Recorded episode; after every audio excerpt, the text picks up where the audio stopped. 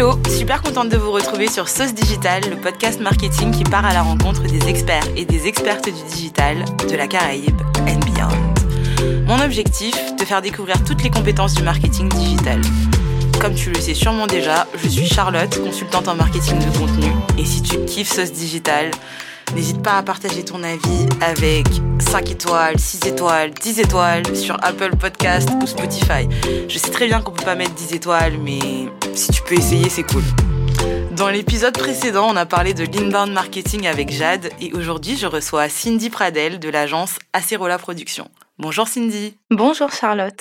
Je suis super contente de t'accueillir. Pour donner un peu de contexte euh, à ceux qui nous écoutent, Cindy et moi, on est allés à l'école ensemble. Donc voilà, Baster, represent. Représente, oui. Toujours mettre en avant les gens de Baster dans ce, dans ce podcast. Et si vous ne connaissez pas Baster, allez chercher de toute urgence. C'est la plus belle région du monde, je m'en même pas. Au final, t'es vraiment une personne qui m'a inspirée euh, dans la vie parce que tu as été la première à rentrer au pays. En tout cas, la première personne euh, de mon cercle d'amis, de personnes avec qui j'ai étudié en Guadeloupe, qui a choisi de rentrer. Et quand ça a été mon tour l'année dernière, bah, j'ai pas mal pensé à toi. Je pense que tu es parti à un moment où, c'était plutôt rare en fait de le faire et du coup je me suis dit euh, waouh. Ouais, c'est vrai que bah, en tout cas merci. c'était la période des attentats pour être honnête avec toi et euh, j'avais vraiment envie de rentrer. J'en avais marre, je trouvais que c'était euh, très pesant, le climat, euh, en tout cas sur Paris. Et euh, je me suis dit que si je commence à travailler là-bas, bah, je vais rentrer dans une boucle interminable et puis rentrer à 40 ans ou bien à la retraite, ça m'intéressait pas du tout. du coup, je voulais pas de tout ça et je suis rentrée juste après mes études. Ok. Qu'est-ce qui a fait que tu as pris cette décision à ce moment précis? Parce que pour le coup, euh, moi au début de la vingtaine, j'étais pas du tout consciente de cette notion de d'être pris dans un engrenage, de mettre du temps à rentrer. C'est un peu comme si ça arrivait par surprise en fait. Je me suis dit oulala, là là, ça fait quand même huit ans que je suis là. Et je crois que c'était pas prévu. tu vois un peu? Ouais. ouais, je vois très bien. En fait, mes parents ont vécu ça. Donc euh, depuis euh, avant que je parte, ils m'ont dit euh, bon fais attention si tu si tu ne veux pas rester là-bas en tout cas fais très attention parce que si tu commences à travailler ben ça va être très difficile pour toi de rentrer et du coup ben voilà ça va être compliqué de rentrer après il y a eu beaucoup d'événements dans ma vie aussi qui ont fait que ben, j'ai voulu retourner au pays. C'était le moment. Ouais, c'était le moment. Je ressentais vraiment le besoin de rentrer chez moi quoi. Ouais, je vois. Et du coup, ben, entièrement d'accord avec toi. Je pense que quand ça te prend, il n'y a pas de retour. Est-ce que tu peux présenter l'agence Acerola Production et ton rôle? Ouais, l'agence Acerola, ben, c'est une agence de production audiovisuelle euh, spécialisée dans les spots publicitaires euh, et les vidéos d'événements, d'entreprises, de type interview, etc. Initialement. Et du coup, euh, et du coup, depuis 2020, donc depuis le la Covid, pardon, on fait également. Trop moche. Ouais, trop moche. J'ai tellement du mal. Le Covid. Ouais, voilà, on force sur le Covid. Depuis le Covid. Ça. On fait également du community management. Du coup, euh, on est trois associés, trois co-gérants. Oui. Euh, du coup, Jennifer qui s'occupe principalement de la captation euh, vidéo et qui est aussi euh, bah, en charge de la prise de vue aérienne puisqu'elle les pilotes de drone professionnels. Émeric, euh, lui aussi, est cadreur, mais aussi photographe dans l'agence. Et puis il y a moi, qui m'occupe de la post-production et d'une partie du community management. Ok, très clair. Est-ce que tu peux parler euh, un petit peu plus euh, du métier de cadreur, cadreuse? Parce que je me rends compte que je t'ai pas posé la question. Ah, d'accord. Ouais. ok, bah non, cadreur, c'est juste la personne qui s'occupe de la prise de vue dans l'agence vidéo. Et du coup, euh, ce que tu me disais en off, c'est que c'est des choix qui sont apparus par rapport à, à vos appétences, à ce que vous aviez envie de faire? Ouais, en grande partie, ouais. Euh, puisque Jennifer, elle a un master en langue étrangère. Euh, Emeric, il a un parcours dans la comptabilité, donc ça n'a rien à voir. Et moi, un master en communication. Donc, euh, j'étais la seule, en fait, à, à rentrer un peu dans le, dans le domaine. Ouais. Euh, du coup, Jennifer et moi, Jennifer, c'est ma sœur, en fait, pour la petite euh, parenthèse. Et Ouais. du coup, Jennifer et moi, on a toujours une passion, en fait, pour tout ce qui entoure l'audiovisuel. Ok. Je fouillais déjà dans Windows Movie Maker euh, plus jeune. Et ensuite, ben, on avait aussi une chaîne YouTube qui fonctionnait quand même bien pour euh, une jeune chaîne et pour l'époque aussi. Ouais, bah si tu veux la faire repartir, la chaîne. Absolument pas. ok. Franchement, non, si je pouvais la cacher, ça, ça m'arrangerait. Ouais, en fait, ce que ça me rappelle, c'est qu'on est un peu tous et toutes nuls au début.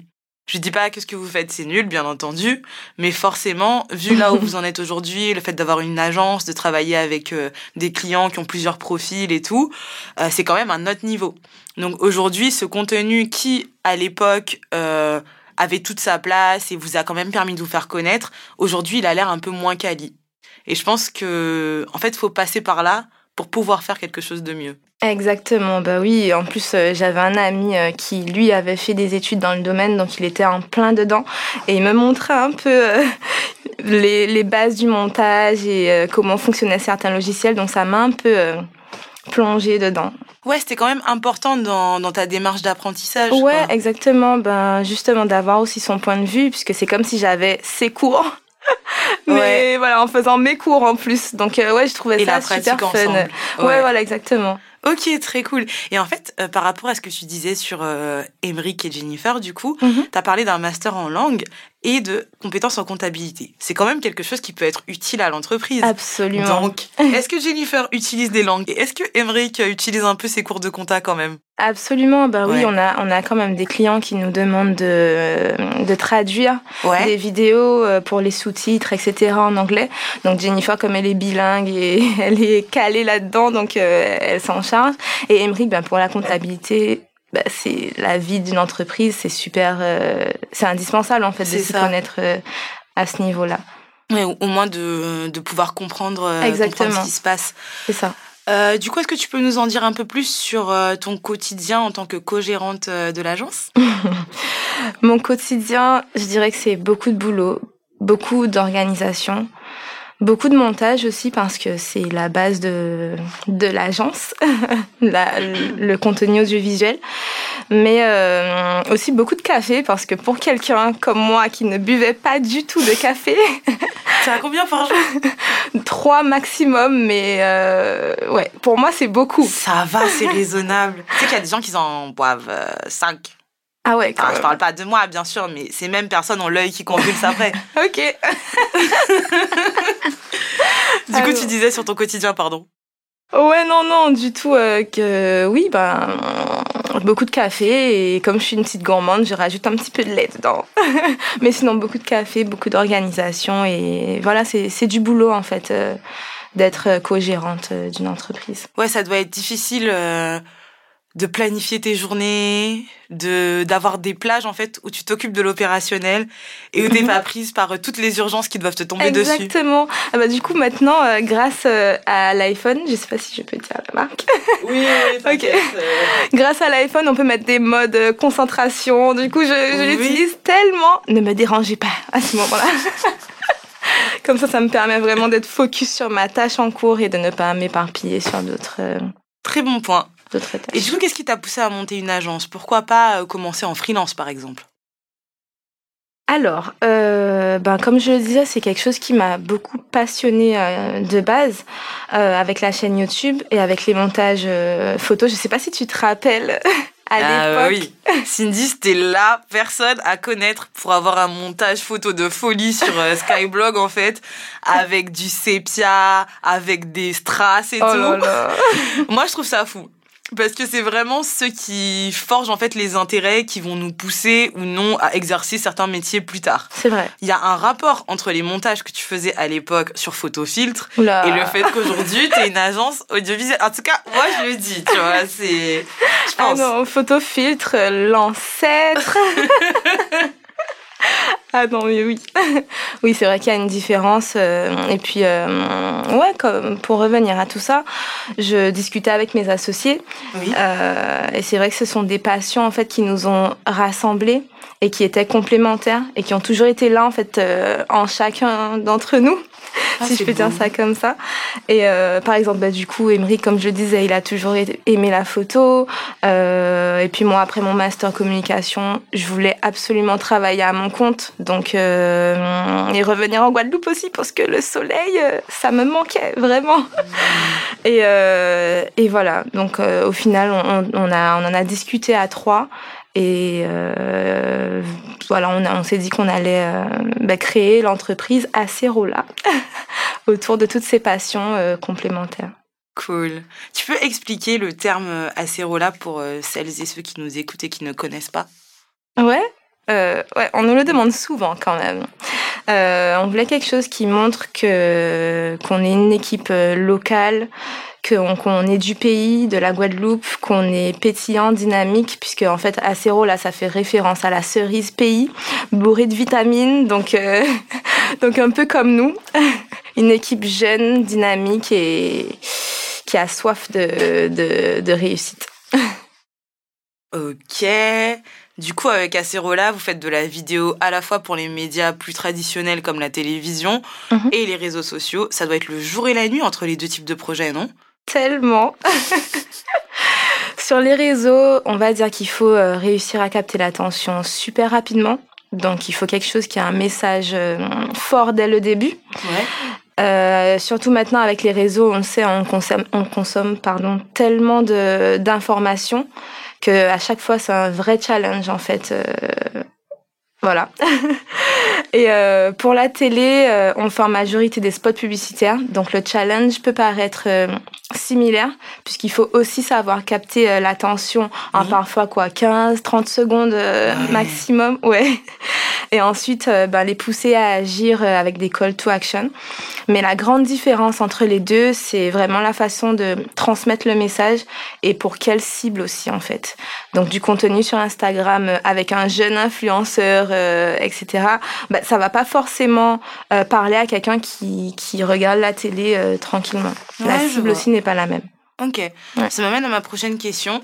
Euh, c'est vrai que dans le cadre des campagnes, il y a une étude d'audience pour savoir ce qui correspond. Est-ce que la façon d'étudier l'audience pour un projet télé ou mhm. un projet digital est la même?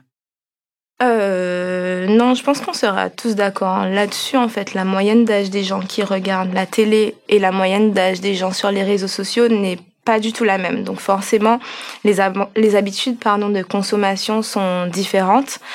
Et euh, bah, l'audience, euh, la façon d'étudier l'audience n'est pas du tout la même. Oui, c'est ça. Donc c'est les résultats de ton analyse qui donnent lieu à quelques idées. Après, je te pose surtout la question parce que perso, j'ai jamais travaillé pour la télé. Mhm. Du coup, je me demande si on te partage des documents, des statistiques d'audience, ou est-ce qu'au final, tu es un peu livré euh, à toi-même? Parce que du coup, sur les réseaux sociaux, bon, a priori, euh, par exemple sur Instagram, tu vas voir un peu les statistiques du compte pour comprendre ce qui intéresse l'audience. Mhm. Et après, tu fonctionnes beaucoup avec les tendances ou trends.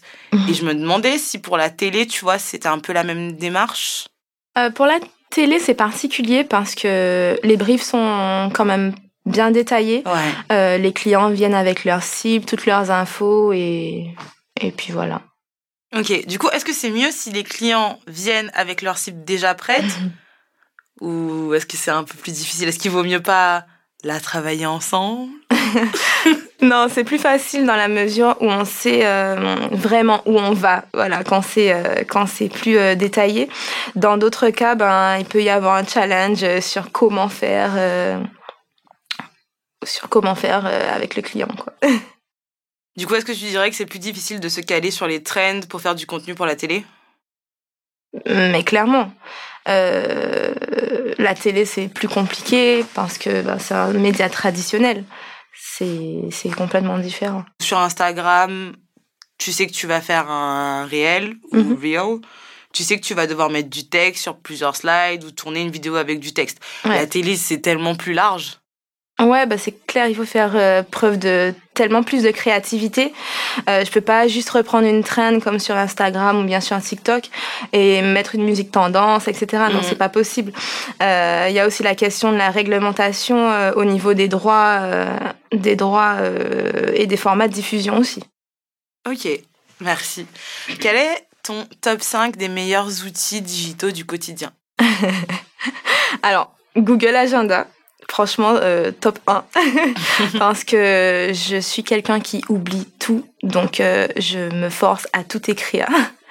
Euh, ensuite, mes logiciels de post-production, Final Cut Pro, Adobe Premiere Pro, Lightroom aussi. Et of course, Notion, parce que sans Notion, oh, Notion, c'est ma vie. ah, J'adore. Je, non, mais c'est vrai, je me réveille, je commence à travailler Notion pour comprendre où je vais, parce que sinon... C'est pas possible. Je pense qu'il y a beaucoup de personnes qui écoutent ce podcast qui seront d'accord avec toi. Il y a un peu euh, une hype autour de Notion en ce moment et c'est vraiment un outil euh, très cool, franchement. Euh. Mais vraiment, en plus, c'est Jessica oui. qui m'a fait connaître l'outil. Donc, je sais que tu l'as reçu. ouais, bah, elle sera très contente de, de, le savoir, puisque justement, avec ton Dem Office, ils organisent aussi des ateliers pour s'approprier l'automatisation et, et apprendre à digitaliser sa structure. Donc euh, ah voilà, coucou euh, Tandem coucou Office. de chez Tandem Office, oui. Petit cas pratique, imaginons que je viens de créer une entreprise, mhm. euh, je m'intéresse à la vidéo, je vois que c'est un format qui est quand même assez euh, présent autour de moi et j'aimerais bien créer du contenu vidéo sur mon business. Comment je me lance? Tu viens voir Acerola, non? Ouais, mais encore plus sérieusement, avec l'équipe, euh, on discute ensemble de ton projet, de tes objectifs, de ta cible, de ton budget aussi, parce que c'est important. Et ensuite, ben, on détermine les canaux, les formats adaptés à tout ça. Et après, ben, on te fait une proposition de script si besoin, avec un planning de production, de publication euh, en fonction du canal euh, de diffusion que tu as choisi. Mais en vrai, chaque projet est différent, on fait du 100% personnalisé. Donc Vraiment, tout, tout dépend du, du projet en question. D'accord. Donc si je comprends bien, ça dépend des entreprises, mais a priori, les objectifs, une cible définie, les canaux, le script, le format et le budget sont communs à tous les projets. C'est ça. Ok, donc si je veux me lancer, il faut au moins que j'ai ces éléments en tête euh, pour travailler avec vous. Ouais, ou alors on en discute ensemble. Euh, voilà. Pour le définir. Euh, Exactement, c'est ça. Ok, c'est bien compris. Et euh, j'ai bien retenu quand tu as insisté sur euh, le budget. C'est un truc qui est commun à toutes les, je pense à toutes les prestats dans le marketing digital. Ladies and gentlemen, vous ne pouvez pas débarquer et dire j'ai pas de budget, j'ai pas d'infos. En fait, c'est soit l'un soit l'autre. Soit t'as pas de budget, soit t'as pas d'infos. Il y a trop d'informations sur Internet aujourd'hui pour ne pas avoir de budget ou même ne pas avoir une idée de la part de son revenu ou de son chiffre d'affaires qu'on souhaite, euh, ben, entre guillemets, euh, enfin, par rapport à laquelle, du moins, on souhaite investir auprès d'un prestataire. Enfin, en tout cas, si c'est ça, pour moi, c'est pas une question de manque de connaissances. Ouais, d'ailleurs, euh, nous, euh, chez Acerola, on est vraiment contre l'idée du libre de droit. Donc, euh, dans le cadre du CM, enfin, à part quand on y est, quand on y est vraiment obligé. Donc, dans le cadre du CM, ce sont des visuels à 100% produits par Acerola. Donc, le prix n'est pas le même, en fait. Oui, c'est normal. Les banques d'images sont très pratiques, mais c'est pas la meilleure façon de se distinguer de la concurrence. Il y a une fille en ce moment, elle a des lunettes, un petit afro et des cahiers. je suis sûre que vous voyez de, de qui je parle. Et ça, ça vient d'Adobe Stock. Je pense que, enfin, concrètement, vous pouvez retrouver euh, cette même femme euh, sur mon site. Parce qu'en fait, quand je suis allée sur Adobe Stock, moi, je me suis arrêtée à la première page cherché des black women, j'ai trouvé ma black woman, je suis partie avec. Et maintenant, je vois qu'elle est dans tous les catalogues euh, de tous les prospectus de la Guadeloupe. Ah, j'étais ah, dégoûtée. Ah bah, je pensais, je pensais avoir trouvé un truc, je me suis dit, de toute façon, c'est niche, ça va aller. Tu parles. Non, mais totalement. En plus, on voit les mêmes images partout. Euh. Non, ça fait qu'en vrai, on, on, confond le contenu entre les marques mm. au final. Et puis, ça n'aide pas du tout à, à se démarquer, quoi. Oui, et je pense que c'est un parti pris à avoir en fait. C'est valable pour toutes les expertises du digital, encore une fois.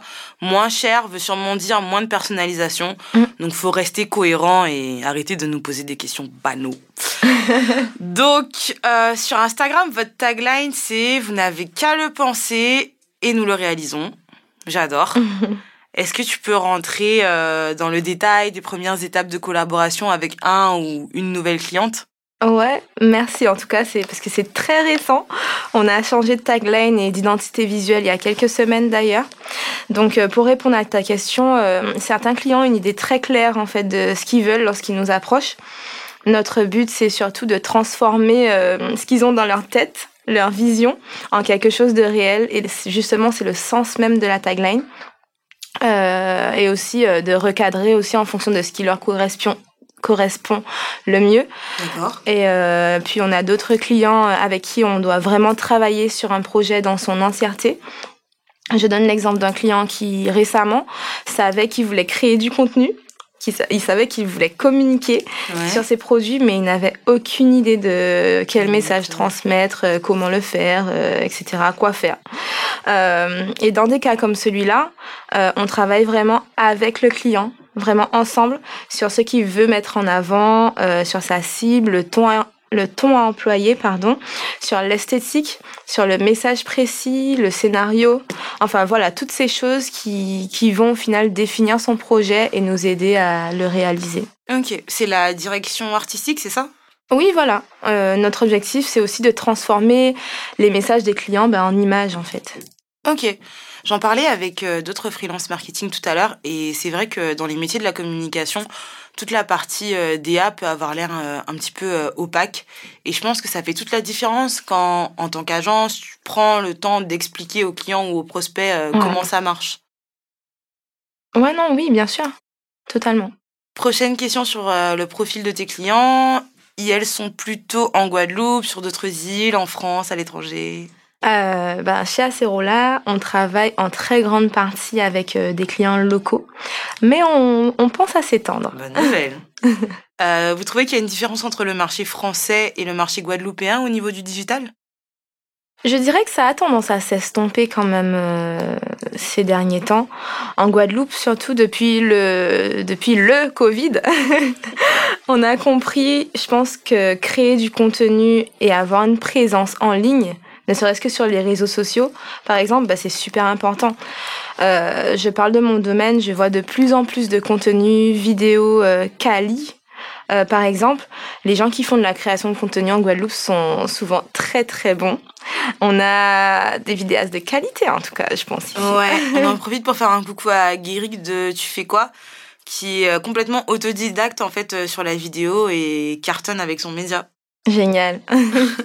Passons aux choses à éviter. Quels sont les a priori ou éléments à éviter quand il s'agit de la production vidéo Je dirais que penser que du contenu au téléphone et du contenu à la caméra, c'est identique. Les, euh, les personnes qui me disent Ah, mais en fait, euh, j'aurais pu faire ça avec mon téléphone, en fait. Euh, c'est vrai qu'il y a des téléphones qui filment très bien, en très bonne qualité, 4K, 60 FPS, enfin 60 images secondes et tout, et qui sont tout à fait adaptés pour euh, de la création de contenu. Mais tout dépend en effet du canal sur lequel euh, ce contenu sera diffusé et de l'objectif souhaité derrière cette vidéo. Ouais, c'est les mêmes qui te disent qu'ils vont pas au resto parce qu'ils peuvent se faire à manger chez eux. Hein. On vous voit. Ah oui, on vous voit, on vous voit vraiment, c'est exactement ça. non, non, c'est pas du tout pareil. Là, il y a des personnes qui, en plus d'avoir des caméras professionnelles, euh, ont toute une expertise en fait euh, derrière dans la prise de vue et dans le montage aussi. Lorsqu'on fait appel à une entreprise euh, comme Acero là. ah ben oui. Et du coup, au niveau du montage, est-ce qu'il y a d'autres choses qui te gênent? Oui, je dirais. Ouais, surtout au niveau du montage, je dirais euh, aussi quand les gens mettent les logos pas détourés là, en mauvaise qualité sur les vidéos. Je sais pas si tu as déjà fait attention à ça, mais bien oh. sûr. En fait, je pense que ce qui est scandaleux, c'est surtout le fait de pas avoir son logo en, SVG en fait. Je trouve mm. que c'est un format qui est trop peu répandu pour tout ce que tu peux faire avec. Et c'est peut-être un défaut professionnel, mais perso, j'ai tendance à me souvenir de l'élément qui était de mauvaise qualité par rapport à l'ensemble d'un contenu. Donc euh, si je vois un logo euh, méga pixelisé, euh, je repenserai à, ces pixels longtemps avant de me remémorer ce qui se passait dans la vidéo. Non, mais c'est vrai que c'est super frustrant. Mm. Je me retrouve au final à détourer, à prendre le temps de détourer leur logo, qui est déjà en mauvaise qualité. Et ouais, c'est compliqué, quoi. Ouais, non, mais ceci est une annonce publique. Pensez à votre prestat fournissez-lui des informations et des fichiers de qualité, soit en SVG, si vous savez pas comment faire, à défaut en PNG, fond transparent. Euh, D'ailleurs, Cindy, c'est quoi, c'est quoi la taille minimum? Je sais pas, mais franchement, il me faut un logo vectorisé, s'il vous plaît. bon, admettons qu'il n'est pas vectorisé parce que la personne, elle l'a fait sur Canva en version gratuite. Oh là là. Comment on fait? Je sais pas. Je, je, si c'est un PNG, j'aimerais vraiment qu'il soit pas full pixelisé, quoi. ouais, faut donner une petite force au débrouillard quand même. Ouais, Allez, on va dire. format. On va dire minimum euh, 300 fois 300, euh, mais franchement minimum, et encore, euh, ça m'embête. Oui, non mais t'as raison, si on veut avoir des vidéos de qualité, il faut aussi fournir des fichiers sources de qualité, et le logo en fait partie. Je dirais même que c'est quelque chose qui s'étend à l'identité de marque en général. Quand on s'adresse à un ou une prestataire, il faut avoir une vision claire sur ce qui s'est passé dans votre entreprise au préalable, euh, votre ligne éditoriale, aussi aboutie soit-elle, euh, des fichiers sources bien rangés, et ça pour des agences comme Acerola, c'est un gain de temps parce que vous arrivez avec tous les éléments nécessaires pour démarrer le projet. Il n'y a plus qu'à discuter et on peut se lancer. Mais totalement, en plus, euh, je, je tiens à dire que c'est pas le téléphone le problème en fait. En soi, il y a des clients qui nous demandent de, de faire du contenu euh, avec euh, un smartphone et on le fait, il y a vraiment pas de problème derrière ça, mais nos cadreurs en fait utilisent des outils professionnels comme des stabilisateurs, Euh, il y a aussi la prise de son avec euh, des micros euh, des micro cravates etc. Donc voilà, il y a toute une expertise aussi euh, derrière. Oui, et euh, je pense pas que ce soit vraiment euh, par rapport à l'outil, tu vois. C'est plus la remarque. De toute façon, pourquoi la personne qui vient te demander de collaborer te dit ensuite ah bah j'aurais pu le faire moi-même. Si tu peux le faire toi-même, pourquoi t'es venu me déranger en C'est fait ça. c'est exactement ça. Ouais, c'est un truc qui arrive trop, je trouve, pour ne pas être souligné. Euh, typiquement, euh, cette année, il y a une personne qui a un centre de formation qui est venue me voir trois fois pour la même presta euh, de rédaction euh, de contenu SEO. Et euh, à l'issue, en fait, à chaque fois qu'elle venait déjà, le délai que je lui proposais ne, ne convenait jamais parce qu'elle était toujours hyper pressée. C'était en mode, euh, j'ai besoin des contenus pour hier, en fait. Oula. Et euh, après, t'envoies le devis, ça commence à bégayer. hein. Ah oui, on- Et en On fait, à chaque fois, elle m'a dit la même chose. Euh, bah en fait, euh, franchement, euh, pour tout ce que ça coûte, euh, je vais continuer ou alors euh, je vais le mettre en place euh, moi-même. Et Ah. en fait, bah, entre toutes ces périodes, ces périodes, pardon, au final, il y a rien qui a été mis en place. Donc euh, voilà. Non mais euh, bah, pourquoi tu viens? Je comprends pas. Ça. Non mais voilà, je vais pas aller euh, dans le, je vais pas aller dans mon à Carrefour par exemple et demander au directeur, euh, enfin lui dire tes produits sont pas bons en fait. Ouais, et moi je préfère aller à Leclerc, ok? J'avais ça à dire. non mais c'est ridicule. Non mais quand on y pense par rapport à des situations comme ça, c'est ridicule. Mais je pense que la personne qui peut-être se renseigne sur les actions de marketing ou de communication qu'elle pourrait mettre en place s'en rend pas forcément compte en fait. Ouais, non c'est clair. Mais encore une fois, Internet est vaste et Google is your best friend. So ask Google. Alors, on va passer aux facteurs de succès. Pour toi, qu'est-ce qui fait le succès d'une vidéo? Alors, je sais que ça dépend de la plateforme. Du coup, je vais te poser la question des facteurs de succès par rapport à la plateforme. Typiquement sur Instagram, comment créer un réel performant? Euh, ben déjà euh, raconter une histoire. Je pense que c'est super important de transmettre un message. Euh, je pense aussi que sur Instagram, c'est important de communiquer une, une émotion, même si c'est de l'émerveillement. En fait, euh, c'est super important. Euh, en faisant du beau, en respectant les formats aussi de la plateforme. Euh, parce que si on met euh, une, une, vidéo en format carré sur Instagram, forcément, bah, on va, on va swiper directement. Ouais. Euh, je pense aussi qu'avoir une image de marque, euh, c'est aussi euh, super important. Comme ça, les utilisateurs peuvent reconnaître la marque assez rapidement. Et puis, pour moi, les trends aussi, hein, les trends musicales. réutiliser les musiques tendances, ben, ça permet de capter l'attention d'un public qui, de base, aurait peut-être ignoré ce type de contenu. Complètement. Et sur TikTok? Euh, sur TikTok, euh, je dirais que rendre son contenu attractif aussi en utilisant des, les tendances à la mode, euh, bah c'est pour moi c'est la base de TikTok en fait les trends. Donc euh, d'ailleurs même Instagram s'en est inspiré. euh, c'est fondamental ouais de, de surfer sur les tendances sur TikTok. Mm. Je pense que le storytelling aussi euh, a une grande importance. Raconter une histoire et susciter la curiosité euh, ou bien résoudre un, un, problème. En gros, ajouter de la valeur à quelque chose de précis sans trop en donner hein, non plus. Hein. pour qu'ils aient quand même envie de regarder euh, les autres vidéos. voilà, je pense que ça c'est super important aussi. Euh, travailler son accroche, euh, utiliser les outils de TikTok, le texte, les filtres, les transitions, etc. C'est super, c'est super intuitif en plus. c'est euh, hyper bien fait. Ouais. Donc ouais. Et puis je sais aussi qu'on sera pas tous d'accord sur ce que je vais, ce que je m'apprête à dire. Mais pour moi, la qualité d'image c'est super important pour développer justement une communauté. Alors, je sais que tout le monde n'est pas vidéaste. Euh, voilà, l'idée n'est pas de se mettre la pression et de créer un contenu euh, de cinéma. On n'est pas Spielberg. Mais euh, selon moi, la qualité d'image a aussi son importance en fait mm. sur TikTok. Je suis pas sûre d'être d'accord. Sur Instagram, je suis complètement d'accord avec toi sur le côté esthétique, étant donné que c'est un réseau basé sur l'image faut faire des trucs beaux avec un background bien rangé. Mhm. Mais sur TikTok, j'ai l'impression que c'est un peu plus spontané en fait.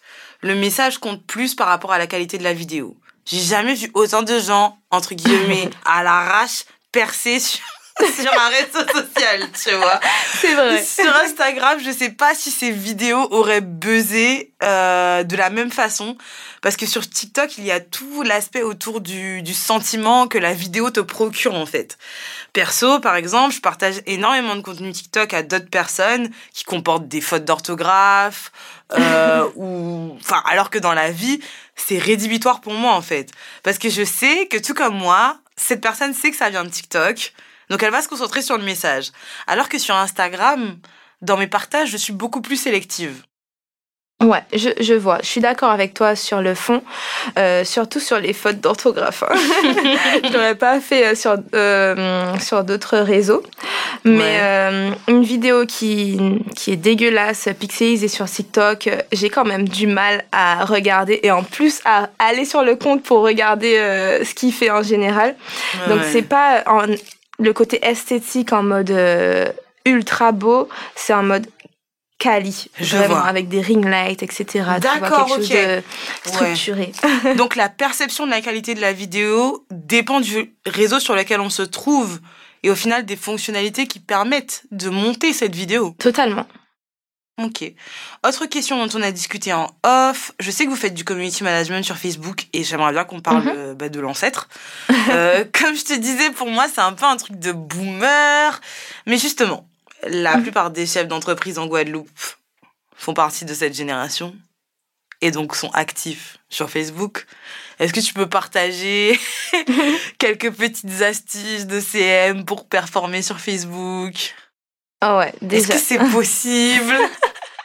Ouais, c'est super difficile de performer sur Facebook en partant de zéro surtout. Ouais. Euh, on travaille nous euh, avec des collectivités et on a cette chance de travailler sur de l'existant. Mais mm. oui, euh, c'est super compliqué. Euh, il faut déjà connaître sa cible, agir en fonction d'elle et faire du contenu aussi qui lui parle. Parce que même si c'est un réseau social euh, qui n'intéresse pas vraiment les jeunes, on est tous conscients de son importance auprès euh, des chefs d'entreprise, par exemple, comme tu l'as dit. Ouais. Passons à la fameuse question des tarifs. Combien ça coûte de créer une vidéo? Si tu me dis ça dépend je quitte la pièce. Mais je ne peux pas te dire autre chose que ça dépend. Honnêtement, c'est super difficile pour moi de te donner un prix précis, étant donné qu'on fait du 100% personnalisé. sinon, je me contredirais. oui, c'est vrai. Bon, du coup, en prévision de cette réponse, j'ai fait mes recherches. Alors, concrètement, j'ai tapé prix moyen d'une vidéo en Guadeloupe sur Google. Ok. Le premier résultat, c'était 3500 euros en mode ah prix médian, tu vois. Ah non. Donc, je pense que c'est tout secteur, tout format, toute longueur confondue. S'il faut 3500 euros, c'est le prix d'un court métrage. Je ne sais pas, tu vois. Mais est-ce que ça te paraît trop, pas assez? Exact bah Après, ça dépend de, de, quel type de vidéo si tu as cherché. Parce que si c'est une interview, 3500 euros, par exemple une interview de 2 minutes, 3500 euros, je trouve que c'est excessif quand même. En fait, je pense que ce que j'aimerais qu'on arrive à faire, c'est un peu ce qu'on a fait dans le premier épisode sur le site internet. Mhm. Un site internet, ça peut varier du simple au double. Ouais. Mais on est d'accord qu'un site internet à 300 euros, c'est juste bizarre. C'est trop Quel bizarre. que soit le, la- le contexte, même si tu d'accord. faire une page, c'est bizarre. C'est ça. Et en fait, j'aimerais bien avoir, euh, tu vois, genre ce, cet équivalent pour euh, la production audiovisuelle. Ouais, non. Parce que je vois. pense qu'il y a plein de gens, en Mhm. fait, qui n'osent peut-être pas se lancer parce que c'est opaque. Mhm. Déjà, c'est très difficile de mettre en place un budget lié à ton marketing et à ta communication. Mais du coup, comme tu dis, Totalement. en fait, tout dépend du brief. Et donc, euh, tu peux te dire, euh, ah bah cette année, euh, j'ai prévu de dépenser euh, 5 000, euh, 6 000 euros sur la vidéo. Et en fait, que ce soit pas assez parce Mm. que tu veux faire un truc avec des transitions de fou dans 8 magasins en Guadeloupe. Non, alors, ce qui est normal, je dirais, pour Ouais. une interview de deux minutes, par exemple, euh, on dira que ce sera un prix qui varie entre euh, 700 et 3000 euros. D'accord. Mais pour euh, ce type de contenu, 3500 euros, ah non, c'est, D'accord. je pense que c'est exagéré. Après, tout dépend aussi du type de projet. Je vais pas me lancer non plus. Ouais, ouais, ouais. non, Mais, mais après, euh, c'est toi l'expert. Tout dépend du type de projet euh, aussi. euh. L'interview, Ouais, euh, c'est un bon exemple parce que je trouve que, enfin, je pense que la plupart des personnes qui nous écoutent euh, ont une entreprise ou en tout cas sont intéressées par le fait d'en développer Mhm. une. Et les interviews, en termes de contenu vidéo, c'est central. Je sais pas. Je suis d'accord. En fait, je me dis que tu sais pas jusqu'où une entreprise peut aller avec la vidéo, mais c'est sûr qu'à un moment, en tout cas, si elle se lance dedans, elle passera par des interviews. Absolument. Story time time.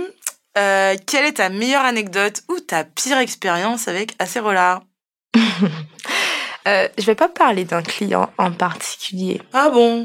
Mais mais je vais juste dire euh, quand on vous pose les micros, faites très attention à ce que vous dites parce que vous n'imaginez même pas tout ce que Jennifer et Emmerich ont déjà entendu Ouais. sur les tournages. Ouais, franchement, euh, Genre les gens ils partent avec le micro et, ouais, et ils vivent leur vie quoi. et ils sont tellement vifs. Des fois, on court, hein. Ah ouais Rendez-moi le micro. Mais oui Mais bon, au moins ça veut dire que vous les avez mis à l'aise. Exactement, ils ne l'ont pas senti, donc c'est bon signe. Comment tu penses que les compétences du marketing digital et donc euh, de la communication vont évoluer dans la, dans la Caraïbe selon toi? Franchement, j'ai hâte de savoir. Ouais, j'ai j'ai hâte de voir euh, ce que ça va donner. C'est le moment du recap. Donc je me désaltère avant. Ouais, je vais faire pareil. Parce que du coup, c'est toujours un challenge de résumer une conversation passionnante d'une heure. Oh là là. Mais euh, je me lance. Tu Allez. me diras. La vidéo est un outil fantastique pour communiquer. C'était clairement la tendance de 2022 et ce sera toujours le cas en 2023. Il y a six éléments à retenir pour te lancer dans la production audiovisuelle. Les informations clés sur ta cible et l'audience, tes objectifs, le script, le canal de diffusion. Attention, la télé et les réseaux sociaux, c'est pas la même chose. Et c'est aussi une remarque qui est valable d'un réseau social à l'autre. On l'a bien vu pour Instagram et TikTok. Le format souhaité et bien sûr, pardon, et bien sûr, le budget. Du coup, dans le cadre d'un projet euh, audiovisuel ou euh, de la communication en général, c'est très important de bien comprendre euh, la direction artistique. Je pense même que c'est un élément différenciant parce qu'un bon prestataire vous, explique, vous expliquera toujours en quoi consiste la direction artistique pour un projet donné. Tourner des vidéos avec son téléphone versus avec tout un tas de caméras et d'objectifs à 2000 euros, vous vous en doutez, c'est pas pareil. Tout dépend de l'effet souhaité, mais il faudra y mettre du tien. Confier son son projet à des pros, c'est aussi avoir la garantie du travail bien fait. Aussi, comme sur tous les projets, tout dépend de la connaissance de votre cible et du brief que vous transmettez à votre prestataire. Dans le cadre de la création audiovisuelle, par exemple, il est important de fournir des visuels de qualité, notamment pour vos logos. Pensez à avoir une version en SVG ou à défaut en PNG, fond transparent, de tous vos éléments graphiques. Croyez-moi, ça nous évite bien des maux de tête par la suite. Pour performer avec la vidéo sur les réseaux sociaux, il faut savoir raconter une histoire, associer son contenu au trend, avoir une image de marque distinctive et respecter les contraintes de la plateforme sur laquelle vous souhaitez diffuser. J'ai envie de rajouter que pour comprendre vraiment les réseaux sociaux et particulièrement TikTok, il faut y passer du temps et vous approprier les codes. J'ai tout bon? Génial. Cindy, merci d'avoir accepté cette invitation. Qu'est-ce que tu aimerais voir passer dans ce podcast? Eh bien, merci de m'avoir invitée, Charlotte. Et euh, je pense tout de suite à, Kimberly euh, de Mani. Euh, elle est spécialisée dans la stratégie de marketing digital dans le domaine de l'art et de la culture. Et c'est quelqu'un qui m'inspire, avec qui on travaille depuis le début d'Acerola. Ouais. Vraiment. Et comme je lui dis souvent, je veux être comme elle quand je serai grande. non, mais plus, plus sérieusement, j'ai vraiment hâte de l'entendre ici dans Sauce Digitale. Mais écoute, merci, ça a l'air d'être une sacrée recommandation. J'ai hâte de faire la connaissance de Kimberly. Où est-ce qu'on peut te retrouver, Cindy? Alors, on est présent euh, sur LinkedIn. Euh, agence Acerola, hein. Yes. Euh, sur Facebook. T'as publié sur LinkedIn ou pas? Oui. On a recommencé, euh, bah, du coup, avec la nouvelle identité visuelle, on essaie d'être plus présent. Ok. Voilà. sur Facebook, Acerola Production et sur Instagram, Acerola production au singulier. Sinon, on a aussi le site internet euh, www.acerolaproduction.com. Super. Merci Cindy. Toi qui nous écoutes, si à la suite de cet épisode, tu souhaites poser des questions, tu peux toujours m'envoyer un DM sur Insta, digital au pluriel. Toutes les infos de contact, les outils évoqués et euh, les techniques aussi qu'on a mentionnées sont dans la description de l'épisode. Et n'oublie pas, comme d'hab, si tu as aimé, ça fait toujours plaisir de laisser du love avec des étoiles, avec des, des feedbacks. Et même si t'as pas aimé d'ailleurs. Enfin, je pense que le plus difficile euh, quand on lance un contenu, c'est de générer des réactions. Donc, euh, partagez-moi vos avis. On se retrouve bientôt pour plus d'interviews d'expertes et d'experts sur les nombreux métiers du digital. Bye Bye